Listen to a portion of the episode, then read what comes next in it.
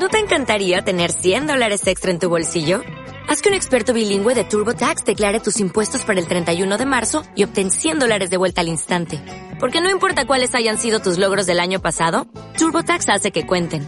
Obtén 100 dólares de vuelta y tus impuestos con 100% de precisión. Solo con Intuit TurboTax. Debes declarar para el 31 de marzo. Crédito solo aplicable al costo de la presentación federal con TurboTax Full Service. Oferta sujeta a cambios o cancelación en cualquier momento.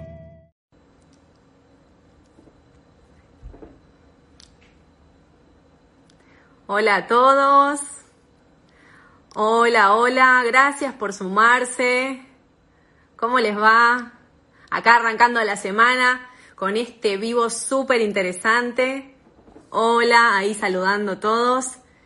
Bueno, como les estuve adelantando en la semana a través de los posts y también en las historias, vamos a hablar de la microbiota, del sistema inmune, vamos a hablar de probióticos eh, saben, como ustedes saben, todos estos temas están muy de moda y eh, son muy actuales. Así que me encanta usar las redes, perdón, me encanta usar las redes para compartir cosas como estas. Acá lo tengo a Gabriel, que ya se conectó.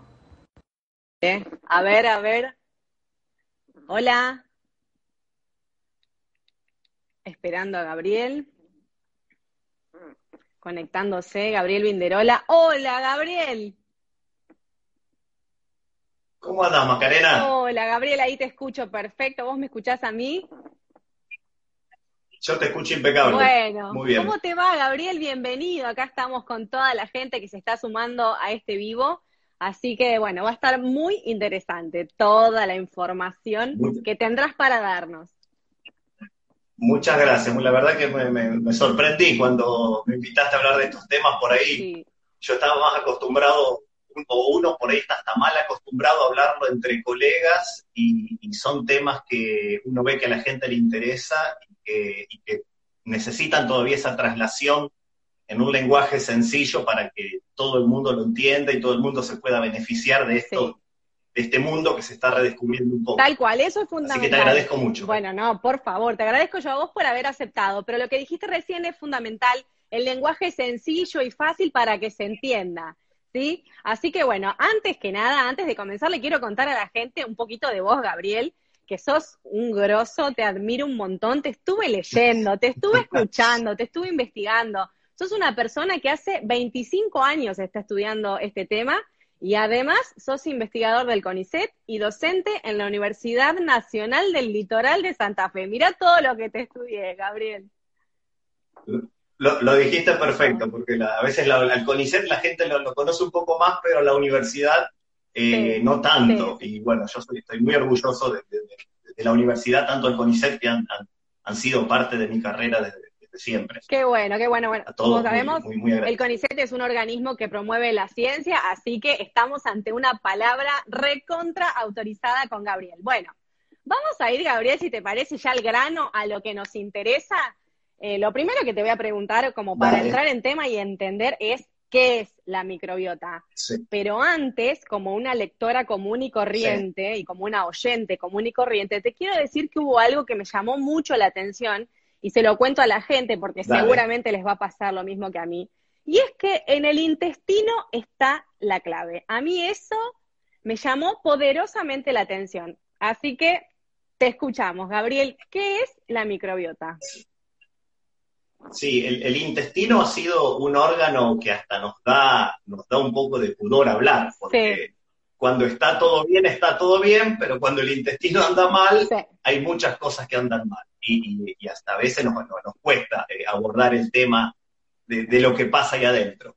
Eh, pero en los últimos años, yo diría en los últimos, eh, a ver, estamos hoy hablando de la microbiota, pero en, entre los científicos el conocimiento empezó a circular hace unos 10 o 15 años, pero bueno, cuesta hasta que uno entiende el mensaje y cómo, cómo pasarlo a la gente. Em, el intestino se sabe que, a ver, hay una palabra que la gente la conoce que es la flora intestinal. Yo creo que todos hemos escuchado es flora intestinal, eh, y esta palabra se ha redescubierto, se la rebautizó microbiota, porque además eh, hay microbiota no solo en el intestino, tenemos todo nuestro cuerpo cubierto por, microorganismos, eh, la piel, los ojos, eh, ah, el, tracto respiratorio, hoy en día muy eh, amenazado. Después vamos a hablar un poquitito más adelante cómo con esta cosa del probiótico, los yogures, podríamos aumentar un poco nuestra, nuestra inmunidad. y en particular, la microbiota intestinal la llamamos a todos estos microorganismos que colonizan el tracto digestivo, pero principalmente el colon o el intestino grueso. Es, para que vos te des una idea en, cantidad, hay más o menos, vos, uno dimensiona la población que tiene el mundo hoy en día, 7.500 millones de personas. Bien, hay en el intestino 150 mundos dentro nuestro. Tenemos prácticamente más que un mundo, es una galaxia. Una galaxia de microorganismos. Sí, una galaxia de microorganismos. Exactamente. Somos, a ver, si nos pusiéramos a contar uno a uno las células humanas y, las bacterias, somos nueve veces más bacterias que personas. Somos un ecosistema andando. Exactamente, o sea que entonces al hablar de microbiota estamos hablando de un conjunto eh, de bacterias, de miles de millones de bacterias. O sea, estamos hablando de bacterias y mira vos qué curioso que por lo menos yo siempre asocié la palabra, la palabra bacteria con algo malo. Entonces eso no es tan así. Sí. No es tan así. No, necesariamente. Exacto. Quiero saber eso. Le, pasa a todas las personas. Cuando uno dice bacterias, eh, uno enseguida se, se, o la gente en general le tiene un poco de miedo y cuando uno va a buscar algún sinónimo, los sinónimos no ayudan demasiado. Un sinónimo es germen, otro sinónimo es microbio, todas palabras que les tenemos un poco de, aprensión. Pero bueno, hay que, hay que pensar que la verdad que las bacterias que nos hacen daño son unas pocas, pero tienen mucha prensa, ¿eh? demasiada fama han tenido. Es hora un poco de redescubrir que hay una gran cantidad de otros microorganismos que los necesitamos para vivir y que también los podemos incorporar con los alimentos. Porque, a ver, no es cuestión de decir, yo tengo estas bacterias y voy a transitar toda la vida con estas. Las voy a ir perdiendo porque, por ejemplo, tomé antibióticos o porque me estresé eh, o porque tuve un tratamiento médico. Hay forma de, recuperar algunas de esas bacterias a través de la, alimentación, Y es un poco también el tema que también vamos a tocar. Así que sí, bacterias eh, es como que nos resetiemos y pensemos de que no todas son malas, hay, la gran mayoría son necesarias. Claro, esenciales para la vida. Así que vamos como resumiendo y explicándoselo fácil a la gente, tenemos en nuestro intestino un mundo de bacterias que cumplen determinadas una galaxia, una galaxia, una galaxia de bacterias.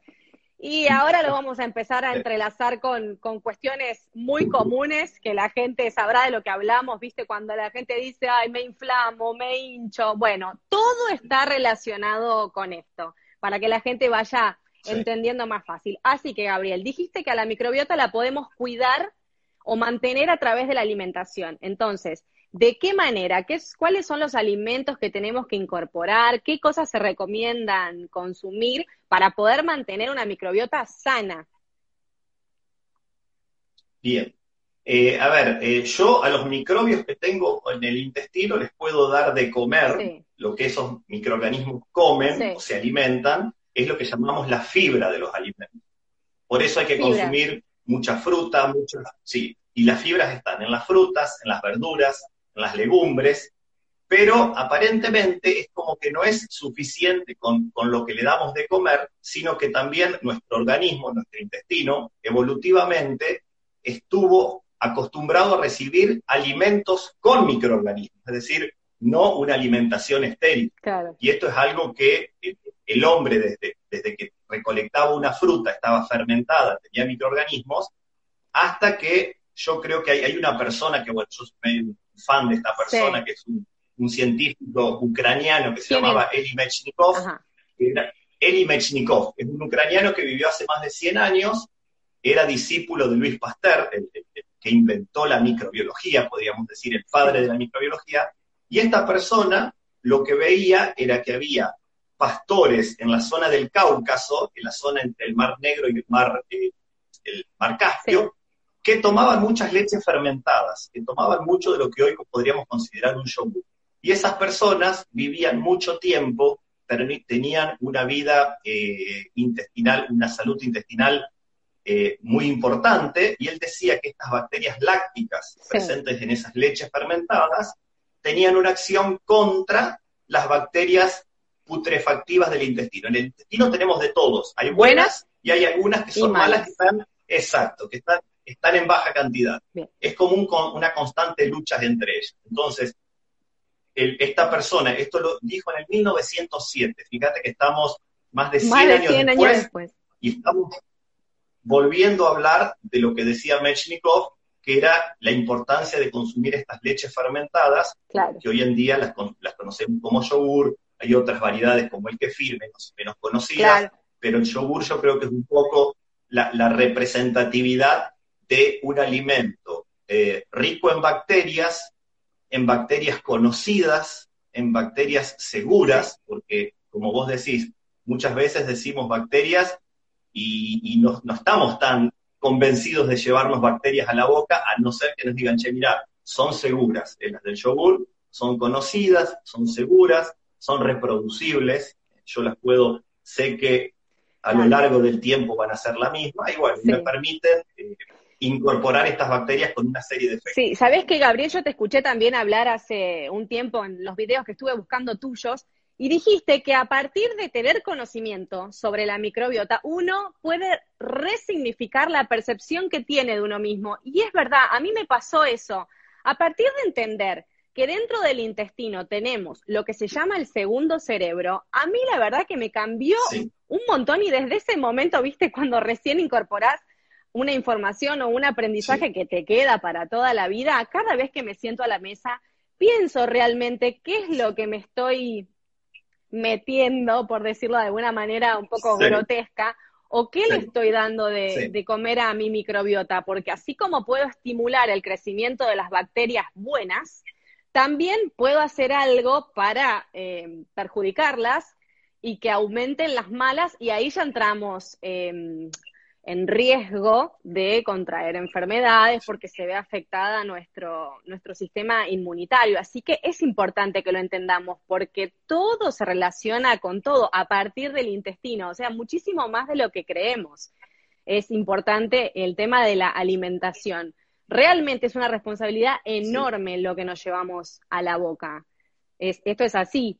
Sí, el, Sí, hay, una, hay una cuestión en el intestino que es la inflamación, que uno habrá escuchado que eh, cuando el intestino empieza a inflamarse, lo que empieza a pasar es que el, intestino está como tapizado por una capa de células, una única capa de células. Esas células están pegadas una al lado de la otra y dejan pasar lo que corresponde. Y lo que no corresponde no lo dejan pasar. El problema es que cuando el intestino se inflama, esas uniones entre las células se separan y empiezan a ingresar al, torrente sanguíneo y de ahí a todo nuestro cuerpo, incluso a la cabeza, eh, componentes que nos inflaman, componentes que nos pueden dar dolor de cabeza, que nos pueden eh, generar estrés.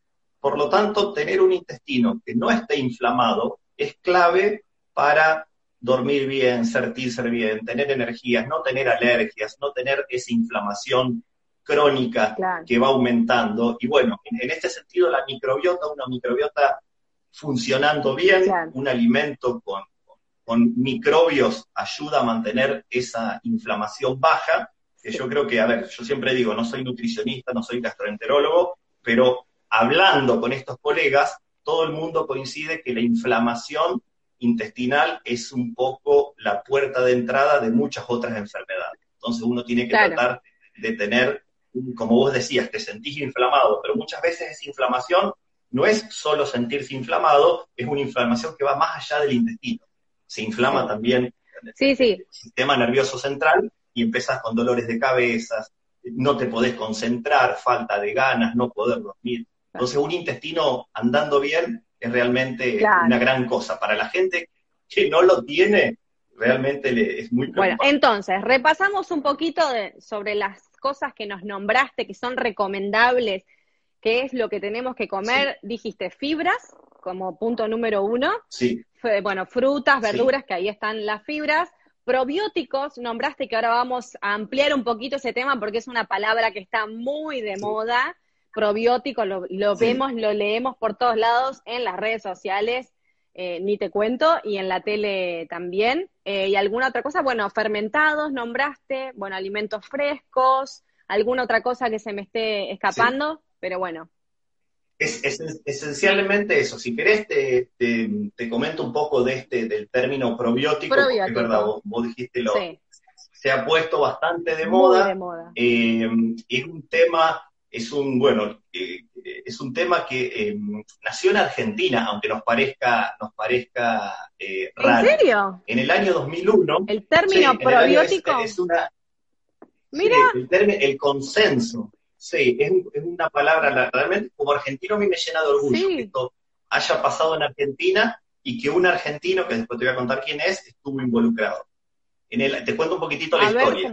En el año 2001, el, del año 2001, la Organización Mundial de la Salud, tan, nombrada en estos días, pero bueno, la, Organización Mundial de la Salud tiene una gran cantidad de áreas, convocó a una reunión de expertos internacionales porque 2001, es casi 2001, años atrás. Sí, 20 años casi. Empezaba a, empezaba a hablarse de que ciertos microorganismos, cuando uno los consumía, Em, podrían tener efecto benéfico para la salud.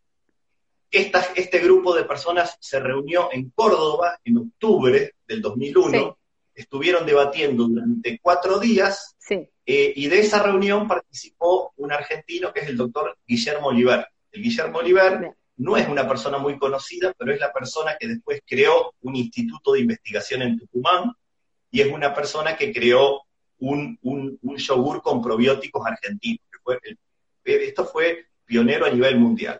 Este grupo de personas, año 2001, determinaron que un probiótico es un, te, digo la definición que es bien sencilla.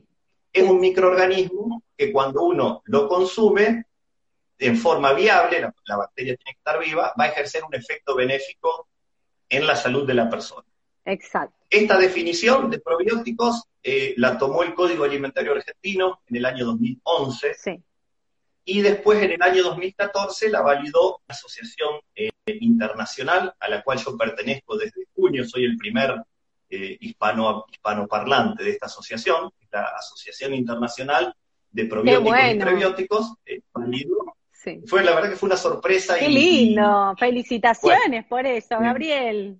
Qué orgullo. Muchas gracias. Sí, muchas gracias. me parece, eh, y bueno, y un poco la, misión de esta, de esta asociación es eh, la difusión de, la, temática de probióticos. Por lo tanto, probióticos, un microorganismo vivo que cuando lo ingiero va a ejercer efectos benéficos. Entonces, el probiótico es un microorganismo vivo. ¿En qué alimento por excelencia está el probiótico? ¿Qué alimentos tienen probióticos? Sí, a ver, los probióticos uno los puede encontrar como en dos grandes grupos de alimentos o suplementos. Yo los puedo tener como suplementos, como forma de pastillas, o en, ciertos alimentos. En Argentina, en los alimentos que tienen probióticos son algunos yogures. Los yogures. Eh, hubo, en eh, hubo en alguna época eh, quesos con probióticos, fue, parte de mi, trabajo de tesis doctoral, el desarrollo de un queso con, probióticos, pero bueno, ya no está más en, el mercado. No existe Hoy en día los encontramos en yogur. No, no, por cuestiones de, que cuando se lanzó tal vez era el concepto era demasiado, eh, demasiado nuevo y la gente no lo, no, no terminaba. No, yo te digo, para mí es nuevo todo. No, sí, sí, sí. no mucha gente, esto, esto pasó hace más de 15 años. Eh, en países, los países nórdicos, a los cuales yo he tenido oportunidad de ir, uno los puede encontrar a los probióticos en tipo batidos de avena y frutas, pero en Argentina, eh, que bueno, donde, estamos, eh, hay ciertos yogures que tienen probióticos, un poco para... O sea, dijiste... Para, eh, sí, dijiste ciertos yogures, o sea que no todos los yogures tienen probióticos, ¿o sí? ¿Todos tienen o algunos? ¿Cómo los, ¿cómo los identificamos? Sí, te comento un poquitito las, las acá entra el microbiólogo. A, ver. El, microbiólogo vamos a fácil. el, el, ¿Qué es un yogur? Para que la gente, la gente lo, por ahí la gente que no lo conoce. Un yogur es el producto que yo obtengo al fermentar la leche con dos bacterias. Una que se llama Streptococcus thermophilus y Lactobacillus vulgaricus. No importa, no, hay que los nombres. no es para la prueba. No importa. Son, son dos, dos bacterias. Bien. Sí, son dos bacterias que trabajan muy bien juntas, bien. Eh, cooperan entre ellas y hacen que se fermente la leche. Muy bien. Todos los yogures tienen estas dos bacterias. Hay ciertos otros yogures que tienen lo que se llaman un tercero o un cuarto microorganismo, que son, por ejemplo, Lactobacillus casei, Lactobacillus paracasei o las bifidobacterias. Bifidobacterias es otro tipo de, es otro probiótico. Por lo tanto, bueno. Eso hace que sea más completo. Eso hace que sea más completo, que nos pueda nutrir más o. Eh, más que nutrir es así. A ver, las dos bacterias con las que se produce el yogur, que fermentan la leche, tienen la propiedad de transformar la leche, pero cuando llegan al estómago, esas bacterias por lo general pierden actividad, se, inactivan por la acidez del estómago. Los probióticos tienen la característica de que al ser bacterias originalmente del intestino sano de una persona, tienen la capacidad de pasar el estómago y llegar vivo al intestino. A, cumplir sus funciones. A, cumplir su función, exactamente. Cuando llegan al intestino los probióticos, ahí hay toda una serie de cosas que pueden hacer, pueden interactuar con la microbiota, hacerla más diversa, pueden estimular el sistema inmunológico, pueden tener acción contra patógenos que hay, en el intestino. Ahí em, pasó una pregunta que me pareció importante responder. Están pasando un montón de preguntas importantes, sí. Sí, sí, pasan muchas, pero hay, una, que me parece importante. Hay mucha gente que cree que el yogur es pasteurizado. ¿Y cómo es eso? Eh, y no. A ver, el, ¿qué es la pasteurización? La pasteurización es un proceso por el cual se calienta la leche o cualquier otro alimento para inactivar las bacterias que pueden ser patógenas. Para hacer yogur, la leche se pasteuriza. Sí. ¿No es cierto? Sí. Y después se fermenta. Perfecto. Por lo tanto, el yogur tiene bacterias vivas. No se pasteuriza el yogur, lo que se pasteuriza es la leche. Pero me pareció importante cuando lo preguntaron, porque te digo, en 25 años de docencia es la, la pregunta, sí. la gente por ahí Sí. Claro. Que, que, siempre, yo uno sabe que siempre tarde o temprano aparece. Y mm, te pregunté, Gabriel, antes, ¿cómo hacemos para identificar esos yogures? ¿Dónde ah. dice que, cómo hay que leer, no sé, la etiqueta o es cierto eso o tenemos que dudar? ¿Cómo es toda esa historia? Porque está tan de moda el tema probiótico que por ahí también leí que hay que tener cuidado porque hay muchas cosas que están rotuladas como probióticas y no son no es verdad o no es así. A ver, vos, vos, te vas a reír, pero yo en, en Amazon vi un colchón que dice colchón probiótico. ¿En serio? ¿Para cómo? No tiene, no tiene, no tiene ningún sentido. Pero, eh, hablando de eso, también vi eh, en un portal, eh, creo que hoy, que una figura mundial, me parece que era Messi, había comprado un colchón anticoronavirus, que creo que debe tener que ver con eso. Es una locura. Sí, mira, eh, la palabra probiótico la Sí, Se pero, pero es verdad lo que vos decís. Un colchón eh, probiótico. Cuando algo se pone de moda, cuando esto pasa, cuando algo se pone de moda, eh, la palabra se empieza a veces a, mal utilizar, a desvirtuar. Y bueno, yo creo que yo cuando doy, doy cursos de esto, doy clases en los posgrados, muestro a dónde puede llegar a veces la distorsión de una palabra. Un, un colchón probiótico no tiene nada que ver el, probiótico es un microorganismo. Pero bueno, está bien tu, tu, pregunta de dónde, eh, de dónde, de cómo identificar. ¿Cómo nos damos cuenta? Claro. Em, ¿Cómo nos damos cuenta? Los alimentos siempre tienen un rótulo, una etiqueta, donde están, están declarados qué cosas tienen. Cuando uno lee cultivos lácticos, por ejemplo, cultivos lácticos son estas dos bacterias que yo te nombraba, que son las necesarias para hacer el yogur para fermentar la leche. ¿eh? Pero son las bacterias que se van a morir en el estómago, en su gran mayoría, no son los probióticos. En algunos, eso dependiendo, la verdad que yo no soy, no soy especialista en rotulado, pero por lo que uno ve, eh, uno a veces ve que está declarado, dice, con probióticos, o a veces lo que uno hace es buscar que diga con lactobacillus o con bifidobacterium. Yo sé que son palabras raras, lactobacillus y bifidobacterium. Pero bueno. Pero esas son las palabras que hay que buscar. se llaman así. Esas son las palabras que hay que buscar entonces. Sí, o buscas que diga con probióticos, si te interesa, con probióticos, o buscas que diga lactobacillus o bifidobacterium. Son un poco eh, Perfecto. Son un poco las la, la, forma en que, se denomina. Perfecto. bueno, a anotar entonces, porque de eso, de eso no me, no me voy a acordar, pero es eh, realmente lo que contesta a la pregunta que te hice, ¿cómo identificamos si queremos tomar un yogur con probiótico realmente? Hay que fijarse en la etiqueta que digan esas palabritas lamentablemente difíciles. que digan, sí, que digan con probióticos o puedo decir con lactobacillus, con bifidobacterium. Son la forma en que, en que aparecen.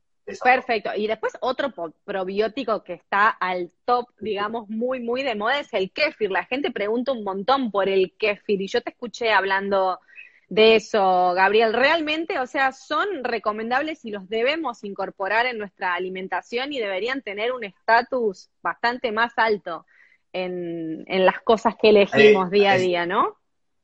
Sí, eh, el kéfir tiene su importancia, y acá también voy a ser tal vez técnico, pero mira, me traje, yo me hice los deberes. Me porque, porque sí, porque bueno, me sale, me sale el profesor de adentro. Me encanta. Entonces, me encanta.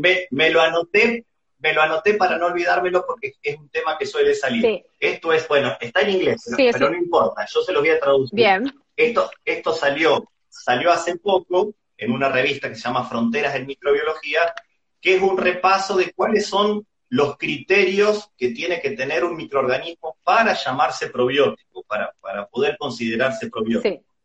Que esencialmente es eh, que uno sepa de qué se trata, de qué bacteria se trata, de que esa bacteria esté viva y de que exista un estudio que se llama un estudio de eficacia, un estudio clínico, un estudio en humanos, que me demuestre que ese probiótico cumple algún efecto en la salud. Son tres características. Identidad, que esté vivo y que ejerza un efecto. Eh, cuando uno habla de kefir, el kefir es una leche fermentada. Eh, hay dos tipos de kefir, de agua y de leche. Estos, estos productos tienen un conjunto de microorganismos, que son bacterias y levaduras, pero que uno de antemano no conoce la identidad, no sabe qué microorganismos hay. En algunos kefires hay una gran diversidad de microorganismos y en los otros a veces hay uno o hay, a veces no hay ningún lactobacilo o ninguna levadura. Por lo tanto, uno a priori no puede decir, no debería decir que el kefir es un probiótico. Esto, por supuesto, no implica que no tenga potenciales efectos benéficos. Pero yo creo que cuando uno, cuando uno, eh, y más en estos casos, en tu caso que tenés mucha gente que te ve y que te sigue, hay que ser claros con los términos. Es decir, bueno, probiótico tiene que tener su identidad, eh, su identidad definida. ¿Por qué? Porque la identidad le da seguridad, le da reproducibilidad. Si vos sabés que un probiótico te hizo bien para algo, vos lo vas a seguir tomando y siempre vas a encontrar la misma bacteria. En, el, en el tema del kefir, lo que pasa cuando uno lo va fermentando a lo largo del tiempo es que los microorganismos pueden cambiar. Entonces, eh, técnicamente no es un probiótico. ¿Tiene potenciales efectos benéficos? Tiene, y muchos, pero son cosas diferentes. Si uno quiere tener un poco la seguridad de lo que es y la reproducibilidad también, decían que bueno, me hizo bien, el mes que viene lo voy a volver a tomar porque me hizo bien, uno sabe que cuando uno habla de un probiótico, tiene esto, tiene identidad y tiene reproducibilidad.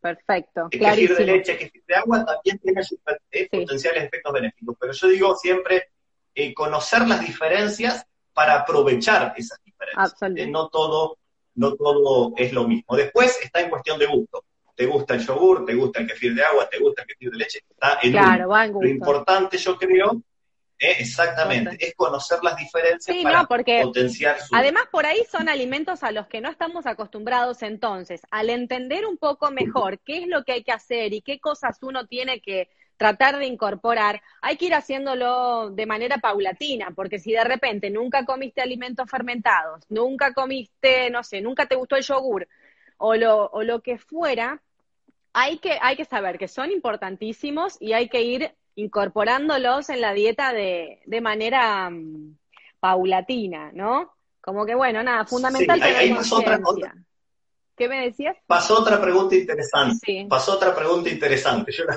estoy mirando. Ah, eh, decía, una persona preguntaba, ¿cuánto duran los probióticos en el intestino? Es una buena pregunta. ¿Por qué? Porque cuando eh, yo me acuerdo, yo empecé a trabajar en este tema en el año 95. 25 años atrás, sí. Era re joven. Por favor, Gabriel, Dios mío. tengo, tengo 46 años, tenía 20 años en ese momento, era, recién estudiante. Cuando salieron los probióticos, eh, se decía que los probióticos colonizaban el intestino. Y fue algo que nunca se demostró y que, y que no es así. Un, un, microorganismo que uno consume con el alimento está en el intestino durante un cierto tiempo. Por eso eh, los probióticos uno los tiene que consumir de forma frecuente si uno quiere que estén temporariamente en el intestino. No es que eh, se, nos van a colonizar, colonizar el intestino. Por eso uno lo toma y cuando uno los deja de tomar, paulatinamente se eliminan del intestino. No es que nos colonizan. Era algo que lo decíamos hace 20 años atrás. Okay. Entonces, la recomendación sería, ahí también pasó otra pregunta que dice, entonces, ¿cuánto yogur hay que comer por día? ¿Cuál es la recomendación? Mira, em, yo siempre digo, un yogur o los probióticos no son eh, medicamentos. Uno puede consumir lo que quiera, lo que le guste. ¿Te gusta uno? Come uno. ¿Te gustan dos? Come dos. ¿Te gusta uno día por medio? Comelo día por medio. ¿Te gusta medio por día? Es lo que uno quiera. Y otra cosa, no hay una respuesta lineal, porque yo me coma dos yogures voy a tener el doble de beneficios. No es así. El intestino no responde tan eh, como una, una relación de una regla de tres. ¿eh? Entonces, consumir uno o dos prácticamente para el intestino es lo mismo. Consuman lo que la gente quiera, pueda, le guste, lo quieren hacer en casa, lo hacen en casa. Después podemos hablar del tema de, fermentar en casa. Sí, el, laboratorio en casa. Yo te digo que estuve en, laboratorio, en, laboratorio en, casa. tal cual. Yo estuve investigando, Gabriel, tus redes, tus videos en YouTube y empecé a implementar cosas que recomendás y algunas recetas que pasaste. La verdad que estoy súper, súper copada y súper consciente con, con todo este tema? Porque además en la cuarentena, a mí, hasta a mí me ha pasado, eh, yo antes de la cuarentena por el trabajo viajaba muchísimo y tal vez estaba un día a la semana en mi casa. Ahora que uno está todo el día con el teletrabajo, tenés más tiempo, podés, podés fermentar en tu casa, podés hacer tu yogur en tu casa y después le das, si lo querés un poco más dulce, lo llevas a más dulce, si lo querés salado para hacer una, una salsa, un dressing que le dicen, lo podés hacer. O sea, la fermentación en casa es absolutamente válida. Uno puede tomar un yogur con un litro de leche, lo pone a fermentar en un termo, lo, clave es que mantenga la, temperatura cerca de 40 grados, en una noche se te hace el yogur. Lo, único, lo que uno siempre, una cosa que la gente me pregunta, es si los probióticos también crecen en el, en el, en el yogur cuando uno los hace. Eh, eso es eh, eso es pregunta de examen para cuando yo doy ¿sí? cursos esto. ¿Y, qué hay que contestar? ¿Cuál es la respuesta? ¿Qué hay que contestar? hay que contestar? La respuesta. Sí. Eh, los cultivos lácticos, las bacterias, cuando uno las pone a crecer, se empiezan a duplicar. toda bacteria crece duplicándose. Una bacteria pasa a dos, dos pasa a cuatro, cuatro a ocho y así sucesivamente. para que se haga el yogur, las bacterias se más o menos ocho veces, ocho o nueve veces. En la noche, el que vos lo dejas haciendo. Son como 10, 12 eh, horas. Exactamente, 10 o 12 horas. Saldrá un poquito más ácido, un poquito menos ácido. Las bacterias lácticas, los cultivos lácticos, son mucho más rápidos que los probióticos para duplicarse. Por lo tanto, si uno usa un yogur con probióticos para hacer, lo que termina obteniendo es yogur. Crecieron las lácticas, pero las probióticas no crecen. Esa es una, también es algo, una confusión que por ahí anda dando vuelta y bueno. Sí. Eh, Perfecto. como microbiólogo también te, explico que, a ver, si vos tomas un yogur con probiótico y te haces tu, yogur en casa, es muy buena medida, lo que obtenés es un yogur, no un yogur con probióticos. Las bifidobacterias no crecen en leche prácticamente, son microorganismos del intestino, están acostumbrados a, los nutrientes y a las condiciones del intestino. Entonces, el yogur es como un vehículo para las bifidobacterias. no van a... bueno, desde ya que obviamente uno puede intentar hacer las cosas lo más perfectas o, correctas posibles, pero la verdad que una alimentación 100% adecuada y, limpia y todo eso es, imposible, ¿no? Eh, eh, Cuidar eh, que tengan los microorganismos, que esto, que el otro, obviamente. Uno puede hacer todo y tratar de tener mucha conciencia, pero bueno, ¿viste? vivimos en un mundo donde estamos llenos de estímulos y de otras cosas también que es... Y de, y de es, yo es difícil de, a veces de sostener, a veces no tanto, pero uno dice, cuando uno empieza a despertar la conciencia de que en el intestino tenemos microorganismos, yo creo que si vos lo eh, a, a, veces hemos pasado años sin atender a lo que comíamos. Si hoy empezamos a despertar esa conciencia, tal vez una o dos veces por semana, si che, tendría que comer algún alimento con microorganismos. Consumiré un yogur, un yogur con probióticos, un kefir, el que quiera, sabiendo las diferencias también entre, entre unos y otros. Si yo quiero algo definido, que sé qué microorganismos tengo, que sea reproducible, que esté producido en condiciones eh, habilitadas por, un, por, un, por la autoridad sanitaria, bueno,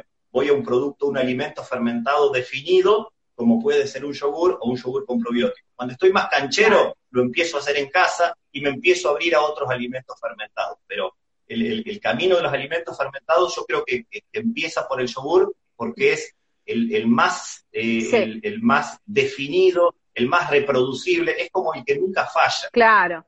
Nunca falla porque es una fermentación muy controlada, Ahí preguntan, queremos saber qué debe contener un buen desayuno. Y yo, yo pondría un buen yogur con probióticos con fibras.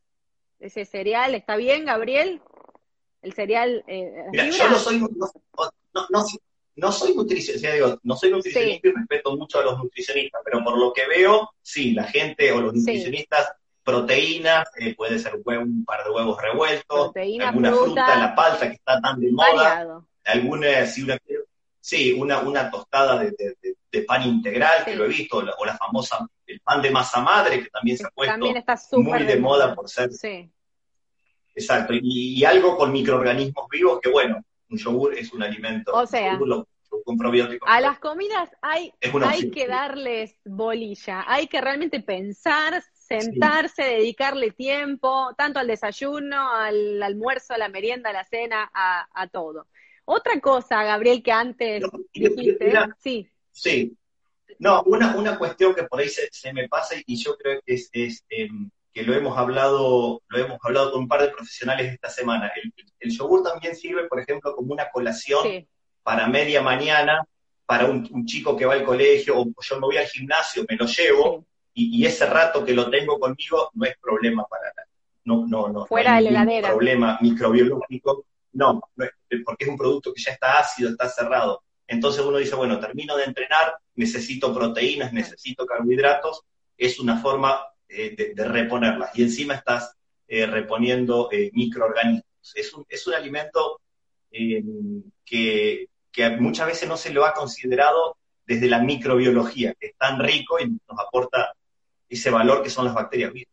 Bueno, entonces, nos queda claro y quiero retomar un poquito una cosa que dijiste antes, que alguien preguntó entonces cuánta cantidad de yogur tengo que comer y vos dijiste, Gabriel, que no es que si te comes dos yogures o tres vas a tener más beneficios que aquel que se come uno. Y eso también es porque no todos tenemos la misma microbiota. Eso es algo súper interesante que leí y me gustaría que nos expliques, que no, no somos todos iguales, así como cada uno tiene una huella dactilar única. Con la microbiota pasa lo mismo. Mira, sí, por ejemplo, dos personas, dos gemelos, pueden tener el 99% de su ADN igual. Sí. Pero van a ser, sus microbiotas van a ser más del 50% diferentes. Mira vos. Imagínate, dos personas genéticamente iguales, que viven juntos, que comen lo mismo, tienen microbiotas diferentes. Entonces, pensemos que cada uno de nosotros somos únicos también por los microorganismos que hospedamos. Y eso implica que cuando yo como un alimento, eh, no voy a esperar que me haga lo mismo a mí que a la otra persona, porque como vos decís, los, nutrientes o los microorganismos que llegan encuentran un intestino distinto en cada uno de nosotros.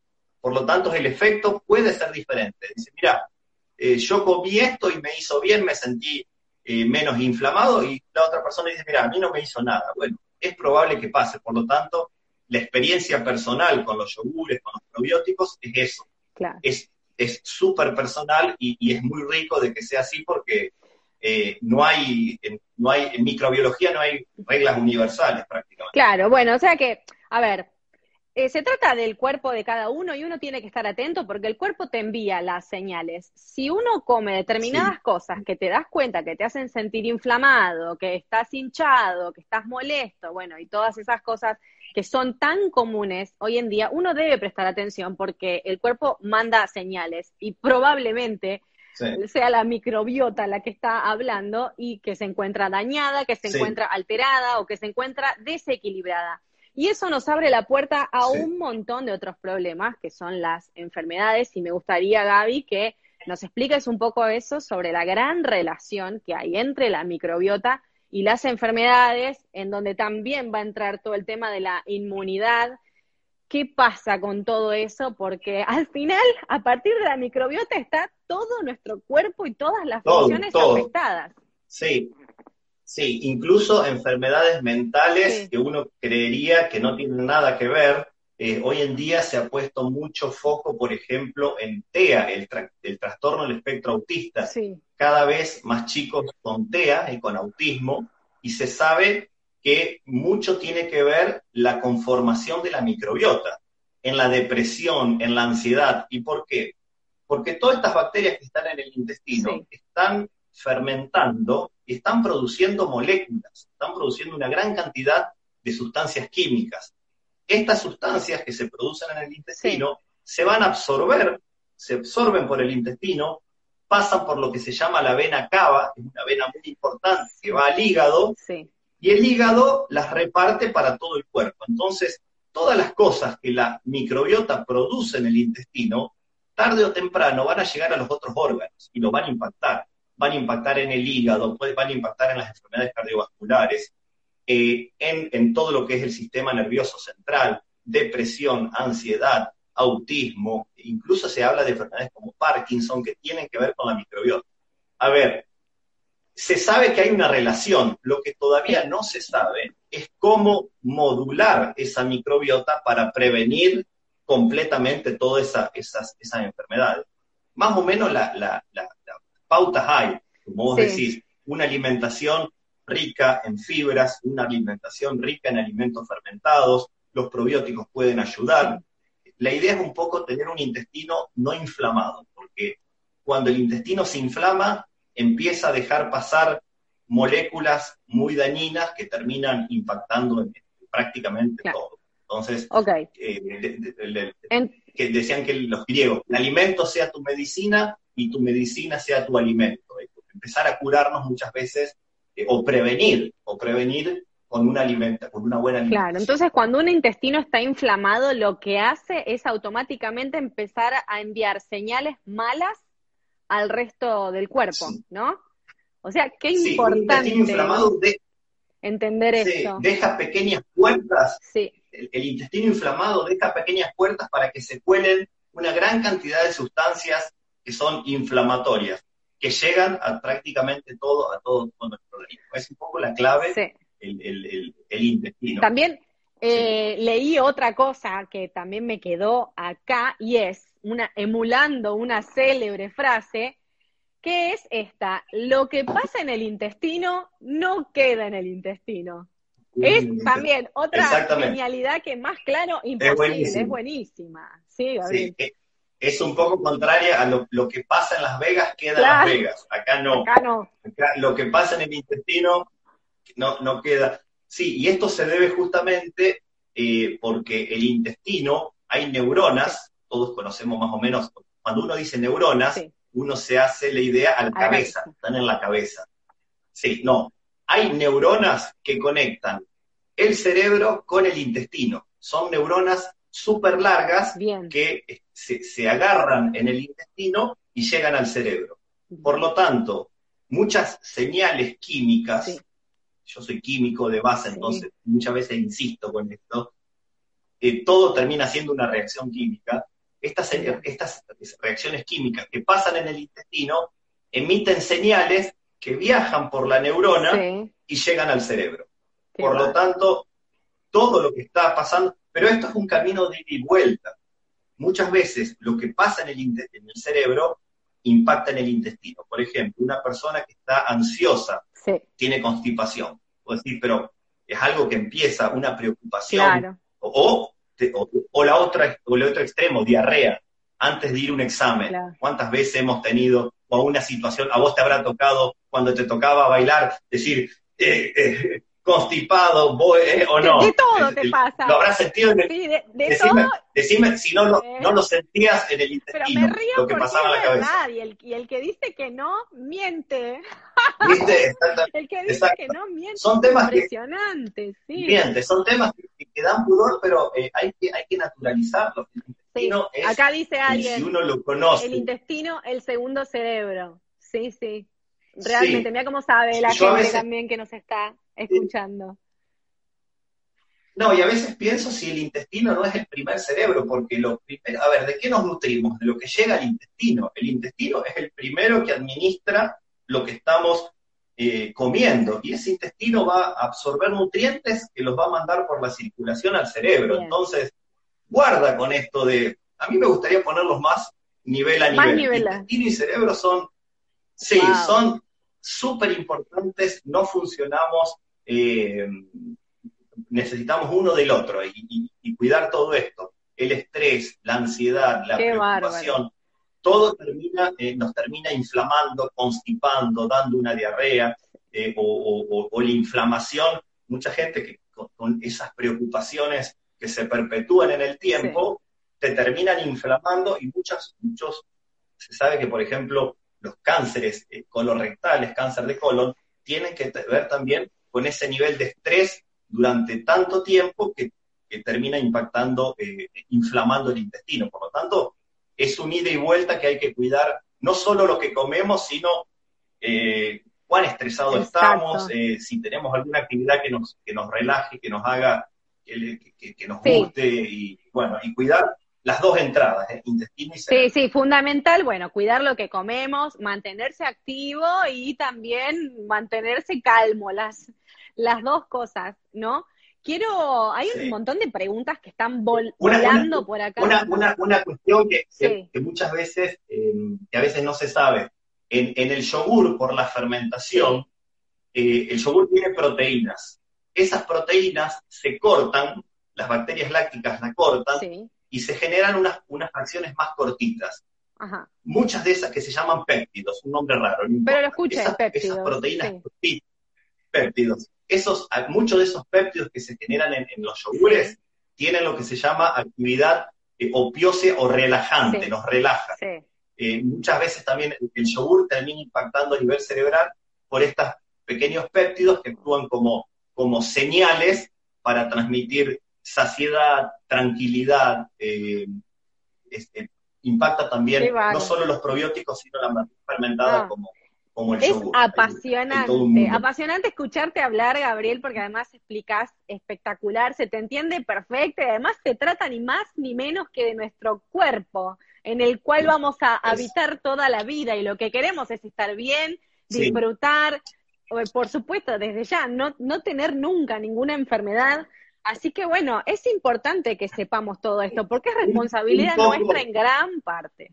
Sí, un poco eh, tratar de hacer lo que hacía, lo que veía Mechnikov, el ucraniano este, que él veía a estos pastores eh, rusos que consumían muchas leches fermentadas y llegaban a viejos, muy adultos, mejor dicho, con muy buen estado intestinal y mental, que yo creo que eso es lo... Qué bárbaro.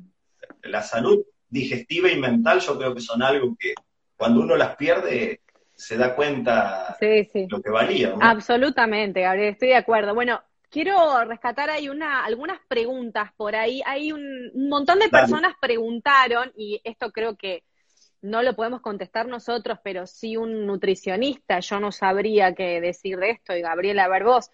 Hay un montón de gente que dice que es intolerante a la lactosa con lo cual hay un, montón en la paleta de los alimentos, un montón de cosas que para esta gente que tiene este problema quedan afuera. Gabriel, ¿qué tenés para decir sobre eso? Sí, bueno, hay, dos opciones. Eh, uno, que hay yogures sin lactosa, donde la lactosa, la lactosa es un azúcar que son en realidad dos azúcares. Uno se llama glucosa y la otra galactosa. Las dos forman la lactosa. Hay yogures que se hacen con leche sin lactosa. Y si no, yo puedo hacer en casa yogur con leche deslactosada. Entonces, es que eh, hay una opción para los que son intolerantes a la lactosa todavía de consumir un alimento rico en bacterias como es el yogur. Yogures sin lactosa o haciendo el yogur en casa con leche eh, deslactosada. ah, hay opciones.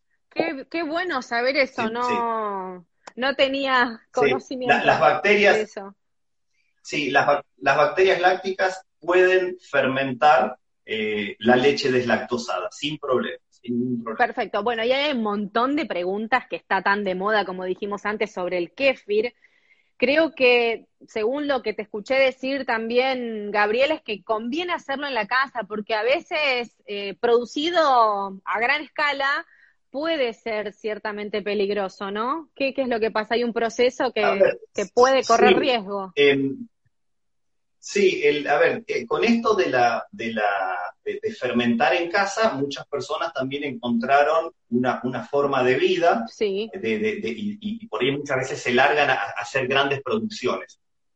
Yo soy un fan de la fermentación, pero también soy un fan de la seguridad y de la cuidado. Para esto yo tengo un, tengo un amigo, un colega que es Juan Oteiza, que, hemos hecho vivos con él de seguridad. Y cuando eh, eh, los alimentos que uno compra tienen que tener lo que se llama en el rótulo un RNE, estar producidos en un establecimiento habilitado. Si uno se va a largar a fermentar, a ver, yo puedo hacer un litro de kefir y consumirlo, y es mi riesgo, no pongo el riesgo a nadie más ante un eventual algo que pueda pasar. Ahora, si yo voy a hacer mil litros de kefir y los voy a poner en una botellita, donde le voy a poner solamente una etiqueta media linda y voy a poner en, el circuito comercial, eso puede ser un, riesgo, porque no es lo mismo fermentar un litro que fermentar mil litros. Para, para lanzarse a esa escala hay que hacerlo de forma correcta, eh, habilitado por las autoridades sanitarias. Entonces uno dice, a ver, la fermentación si la hago en casa, la hago para mí. Si quiero pasar a una escala industrial, tengo que hacer las cosas como corresponde, inscribiendo el establecimiento, produciendo el alimento en condiciones seguras. ¿Por qué? Porque hay una gran cantidad de gente ahí que, va a consumir ese producto. Por lo tanto, yo siempre, cuando la gente me pregunta los fermentados que están dando vuelta, fíjense por lo menos que en la etiqueta esté habilitado el lugar donde se produce. Tengo un RNE, un Registro Nacional de Establecimiento Elaborador. Eso es lo mínimo que tiene que tener. Perfecto. Y si no, bueno, hacételo en tu casa. Eh, pero el, tema de de este cambio de escala que se hace a veces en condiciones no habilitadas eh, y puede suponer un riesgo. ¿eh? El año pasado hubo para esta época, en mayo, un humus que estaba contaminado con un clostridium botulínico. Hubo dos chicas que la pasaron bastante mal. Ah. Esto muchas veces pasa ¿eh? cuando uno manipula en grande cantidad un alimento fermentado, pero no en condiciones de salubridad, de higiene en un establecimiento elaborado. Entonces, eh, yo creo que ahí va la responsabilidad personal de quien se larga a hacer eso, es decir, che, no voy a poner en riesgo, sino que me voy a inscribir el ENALMAT, en, el, en el bromatológico, como se llama, acá en Santa Fe se llama ASAL, la Agencia de Seguridad Alimentaria, y hacer las cosas como corresponde. ¿eh? En casa, para mí, hago lo que quiero, fermento lo que quiero, bajo mi órbita, mi responsabilidad. Si lo voy a hacer para el circuito comercial, bueno, tengo que seguir las reglas del juego que ponen las autoridades sanitarias, que para eso están. En ese sentido soy muy precavido. Bueno, perfecto, clarísimo, Gabriel. Bueno, entonces hablamos a grandes rasgos eh, todo lo que pudimos sobre la microbiota y que es responsabilidad nuestra mantenerla. ¿Cómo lo podemos hacer? A través de la alimentación y también hay otros factores que no dependen de nosotros, que hacen que la microbiota a lo largo de nuestra vida se vaya modificando. Se puede mejorar, se puede empeorar también. Cuando empeora es cuando estamos em, em, expuestos a, enfermarnos. ¿Qué, ¿Cuáles son esos factores? O, cuando, o cuando tomamos, por ejemplo, antibióticos. Eh, Eso te quería preguntar. A veces tenemos que tomar antibióticos, exacto, y no tenemos otra, o a veces nos dan, por ejemplo, un gastroenterólogo nos da un, tratamiento con antiácidos, que también se sabe que a la larga eh, eh, afectan a la microbiota, entonces, a ver, si lo voy a hacer, lo tengo que hacer por recomendación médica, guiado por un profesional y por el tiempo que me diga el profesional. Y como sé que yo, esto me va a impactar la microbiota, bueno, yo puedo hacer es mejorar mi alimentación saludable. sumar fibras, sumar verduras, sumar yogur, probióticos, de forma de decir voy a tratar de, compensar un poco el daño que le hago a la microbiota. Exacto, porque el antibiótico mata las bacterias, de las malas y de las buenas también.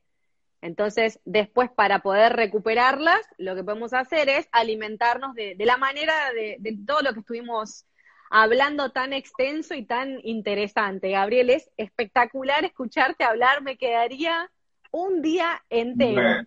no, no, es un placer. Me, alegro que, que, sirva y bueno, la gente, yo como decía, en las historias yo voy posteando cosas, trato de hacerlo en un lenguaje sencillo. Eh, si ven las historias destacadas, todos estos temas yo los voy hablando. Así que recórranlas porque algunas cosas las dije en las primeras historias y, bueno, y si no, que la gente pregunte en la medida de, la posibilidad, yo lo voy respondiendo. Tal cual, bueno, el Instagram de Gabriel, les cuento a todos, es divertidísimo y súper atractivo porque todo el tiempo está explicando fácil, sencillo, con dibujos, con gráficos, eh, propone temas súper diferentes, muy actuales y muy importantes para, para que tengamos en cuenta. Así que los invito a todos los que están acá seguramente habrá un montón que lo siguen, porque hay un montón de gente que te comenta, Gabriel, y que te agradece y que dice que sos un genio y que les encanta escucharte. Y para los que no lo conocen, empiecen a seguirlo porque van a encontrar recetas, información, conferencias, un montón de entrevistas, de todo. Tiene una carrera extensísima, Gabriel, y la verdad que te digo, ya me volví una fanática tuya, Gabriel, me, encanta. Muchas, gracias, ir a buscar información ahí. Un gusto, un gusto enorme. Sí, sí, y te quería pedir para cerrar algunos mensajes finales, algo que quieras transmitir de, bueno, nada, como englobando todo lo, que estuvimos hablando. Bien. Eh, a ver, que nos acordemos siempre que tenemos esta galaxia de microorganismos en el intestino, que no está es muy dinámica, que va cambiando, que se afecta por la alimentación, por los tratamientos médicos, que, son necesarios muchas veces, pero que tenemos herramientas para, tratar de, recuperarla, de mantener baja esa inflamación. La, herramienta principal, la, alimentarse con una fuente adecuada de fibras, frutas, verduras, hortalizas, y después, si uno quiere empezar a transitar el camino de los alimentos fermentados, los probióticos, saber que el, producto tal vez más definido, estable, reproducible es el yogur, que está fermentado con dos bacterias conocidas, seguras, benéficas, que hay una gran cantidad de información, hay, fuentes eh, científicas donde uno puede encontrar los estudios que se han hecho para este tipo de, alimentos. Los probióticos es una categoría, son microorganismos ¿eh? que pertenecen, uno los puede encontrar como lactobacillus, bifidobacterium, están en algunos yogures, están en algunos suplementos, y después vienen todos los alimentos fermentados que tienen una microbiota que uno no conoce a priori. El caso paradigmático son los que kefires. Entonces, con eso, bueno, de a poco, si me quiero ir largando, y si soy más conservador, bueno, yogur, yogur con probióticos, no le voy a errar, eh, son, los, son los, tal vez los que tienen mayor cantidad de, evidencia en sus espaldas, y uno también los puede hacer en casa a un yogur. Un yogur. Bueno. De ahí todo lo que, lo que quieran es siempre Perfecto. Bienvenido, bueno, me preguntan, ven las, historias, lo que a disposición. Sí, sí, Gabriel es lo más. Ahí preguntaban por tu Instagram. El Instagram de Gabriel es arroba G, la letra G, Binde, con B corta. G Binde. Ese es el Instagram de Gabriel. Ahí van a encontrar de todo. Y yo quiero hacer mi último aporte, que te lo robé a vos, que es otra definición que me encantó tuya, que te la voy a tirar y vos me explicás por qué dijiste eso, que decís que la microbiota es un manto de seguridad. Sí. Me encantó. Eh, en realidad son, Es muy, es muy linda frase, se la saqué a la revista Nature en el año 2018. Publicaron en la tapa un bebé con una, con una, frazada y decían eh, security blanket, un manto, de, seguridad. Y es así, la microbiota nos cubre por fuera, nos tapiza por dentro y tener una microbiota espesa, como tener una frazada espesa de bacterias, nos protege. Así que eh, me, está bueno que la realmente estuviste buscando, porque no sé dónde habré dicho eso. Yo te vi. en varias charlas. Sí, te vi, te vi en YouTube, te vi en todos lados. Así que, bueno, yo estoy muy contenta, Gabriel, de que hayamos charlado acá. Por supuesto que el tema es inagotable, podríamos decir muchísimas cosas más, pero bueno estamos ya en una hora y, bueno, entiendo que por ahí la gente se tiene que ir a hacer cosas y, la verdad que estuvo bueno. Eh, comprendimos un montón de cosas, así que ojalá volvamos a, tener otro encuentro como, como este. Y si quedan más preguntas, escríbanos, que de a poco irán siendo contestados porque quedaron muchas afuera, porque como les dije, este tema es inagotable. Así que bueno. Maca, muchísimas gracias por tu tiempo también y estamos en contacto. Bueno, un abrazo y buenas noches para todos. Gracias por haber estado ahí. igualmente, un beso, grande. Igualmente. Chao, Maca. Dale más potencia a tu primavera con The Home Depot. Obtén una potencia similar a la de la gasolina para podar, recortar y soplar con el sistema OnePlus de 18 voltios de Ryobi desde solo 89 dólares. Potencia para podar un tercio de un acre con una carga. Potencia para recortar el césped que dura hasta dos horas. Y fuerza de soplado de 110 millas por hora. Todo con una batería intercambiable. Llévate el sistema inalámbrico OnePlus de 18 voltios de Ryobi. Solo en The Home Depot. Haces más. Logras más.